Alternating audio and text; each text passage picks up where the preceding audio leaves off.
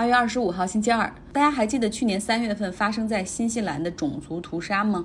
一个澳大利亚二十九岁的白人男子持枪洗劫了两个清真寺，造成五十一人死亡，四十人受伤。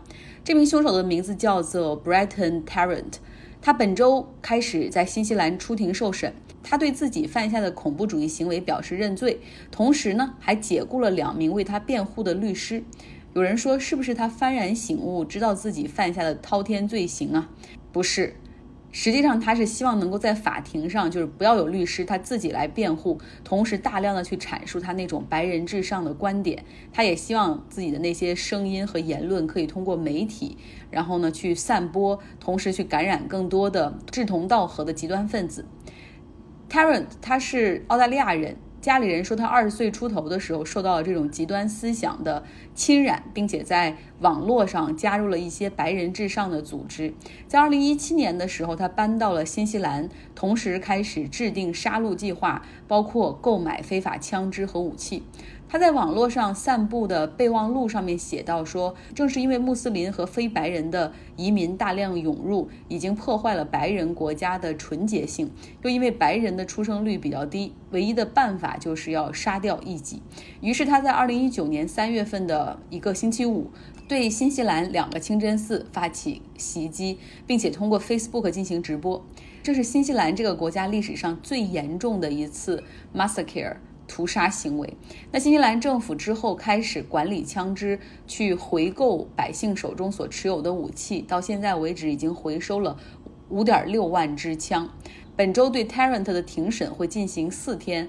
那更多的会是受害者的家属去发表遇难者声明，谴责凶手。但是，正如刚才所说，凶手也会把这一次庭审当成他最后一次表演的机会。新西兰是一个已经废除了死刑的国家，所以这次这个凶手。他应该会被判终身监禁，同时会被禁止提前假释。那么有一个技术性的问题就来了：这样极端思想的这种团伙或者组织，他们究竟在哪里发布信息？为什么政府没有监控到呢？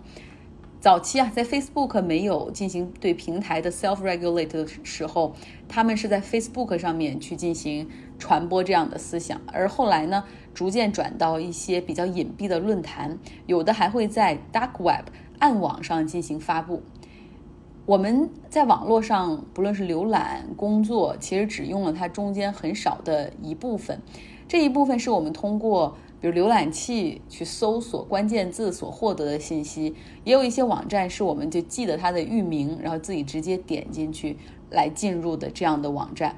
但实际上，在我们所用的网络之外，有一个更为庞大的数量、数据惊人的一个暗网存在。那这些内容是加密的，所以是无法通过谷歌或者是。百度这样的搜索引擎来搜索到的，这中间包括政府的一些加密报告、科学材料和数据、病人的医疗信息和记录，还有包括很多调查记者，他们会通过暗网和自己的一些线人进行联系。那通过暗网就是为了保护各自的身份和这个信息的安全。也有很多非法组织哈和违法行为在这个暗网上，比如说贩毒、洗钱、黄色、非法武器交易等等。那么这个暗网的技术最早是美国海军研究所搞出来的，当时是因为军方有大量的信息传播需要加密，而且呢他们不希望被别人破解，就搞出了就发布了这么一套技术。那这一套技术后来也逐渐成为了整个地下网络的一个支撑。在这个网络系统里呢，IP 地址是匿名的，而且就没有痕迹。他们用的是一种网络接力技术，叫 Relay Nodes。我说的可能非常不专业哈，但是你可以理解为，现在在普通的网网页上，你打开一个网站，这些数据都是可能从直接从网站一直从 A 点到 B 点，对吧？所以说很容易追溯。但是呢，这个暗网呢，就是通过一连串的数据节点，比如说从 A 先到 C，再到 D、G。Z，然后最后到 B，而且中间没有一个节点，它都会是一个加密的状态。有一个说法就是，这个暗网就像洋葱一样，就是你每剥它一层皮，然后其实只能获得那一层的信息，又一层又一层。比如说，监管者希望通过这种剥洋葱的方式找到到底是谁是这个最终的呃信息发布人。但是结果费了半天劲，发现洋葱是没有心的。所以这种暗网技术以及暗网上现在大量的这种论坛的，嗯，包括极端论坛的存在，确实给执法部门寻找他们增加了难度。说说足球，随着拜仁慕尼黑获得了欧洲冠军联赛的冠军，欧洲足球联赛终于是把2019到2020赛季画上了一个句号。这相比之前几个月大家所讨论的何时恢复啊，要不要这个赛季就这样啦？等到疫情彻底结束或者疫苗出来了，呃再说。那相比那个时候讨论的各种。情况，那现在能够把比赛都踢完，冠军都决出来，真的是一个很大的进步。这也得益于联赛和俱乐部的严格管理，以及球员和家人的自律。最先恢复比赛的是德国，他们给每一个球员都发了一本手册，提出了比政府要求普通民众更严格的要求，比如说，在比赛中球员所用过的毛巾。一经丢弃，立刻要拿走，然后要进行六十度以上的高温杀高温杀毒。更衣室里必须保持换新风。球员们平时要多喝水，要每天服用维他命。同时呢，球员不在俱乐部封闭集训的时候，回家的时候，就是他们不允许有来访者，他们的家属也不允许乘坐公共交通工具，不允许去工作。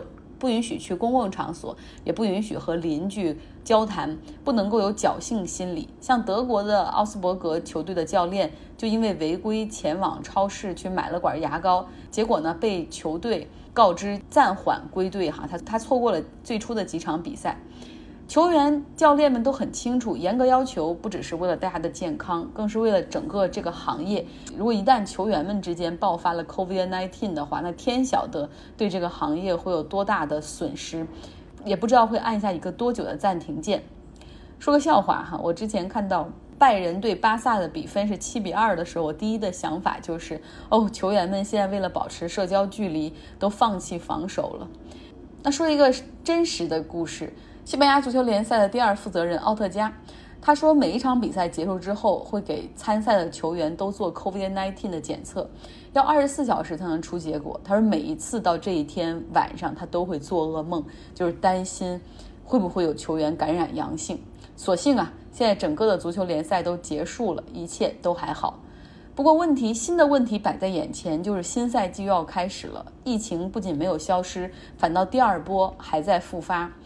你当你你可以告诉球员，那两个月是特殊时期，你必须要严格遵守，你的家人也不能去探望其他亲属。这样的时候大家能够理解，但是面对一个长达十个月的新赛季，你都要做出这样的要求，想要球员们继续严格遵守，真的现实吗？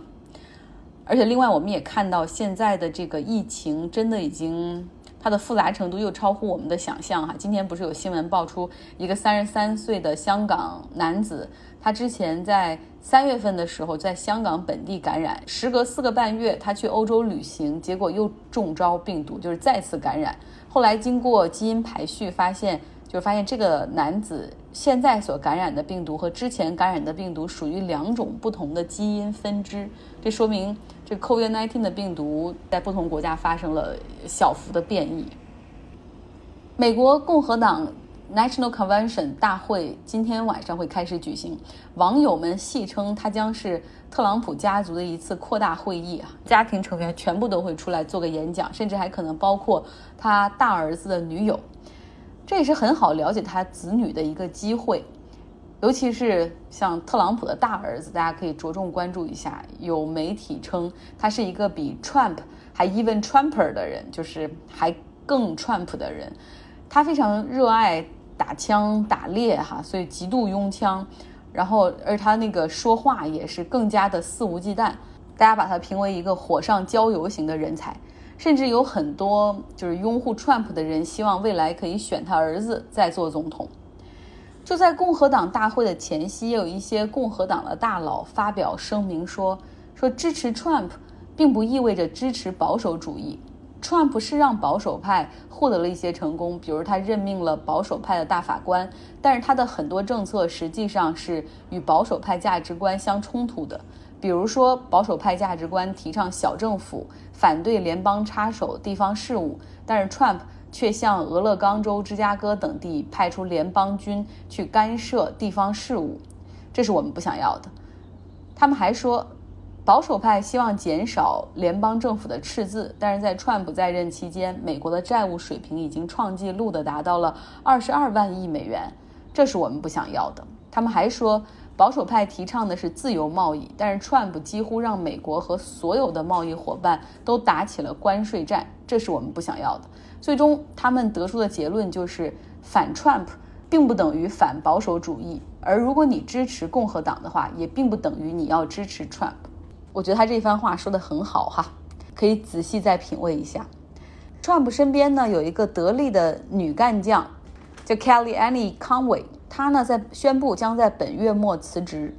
这个人是从特朗普在二零一六年竞选的时候就一直跟着他，是很稳定的这种团队核心之一。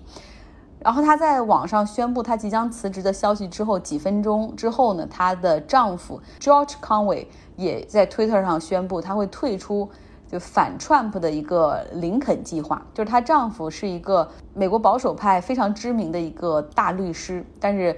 Trump 当选之后，他特别讨厌 Trump，就和其他的这种共和党的一些人哈，组成了反 Trump 的林林肯计划。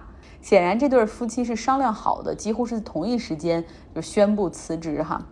其实这个家庭原本挺和睦的，这个康威夫妇他们两个都是共和党这一边的支持者哈。但是就因为 Trump 的出现，这家庭分裂了，一个反 Trump，一个支持 Trump。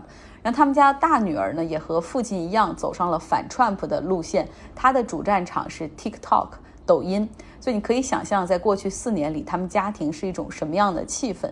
在昨天，夫妻双方决定暂时退出政坛之后，他的女儿也发表信息说，他将不再玩推 TikTok 了。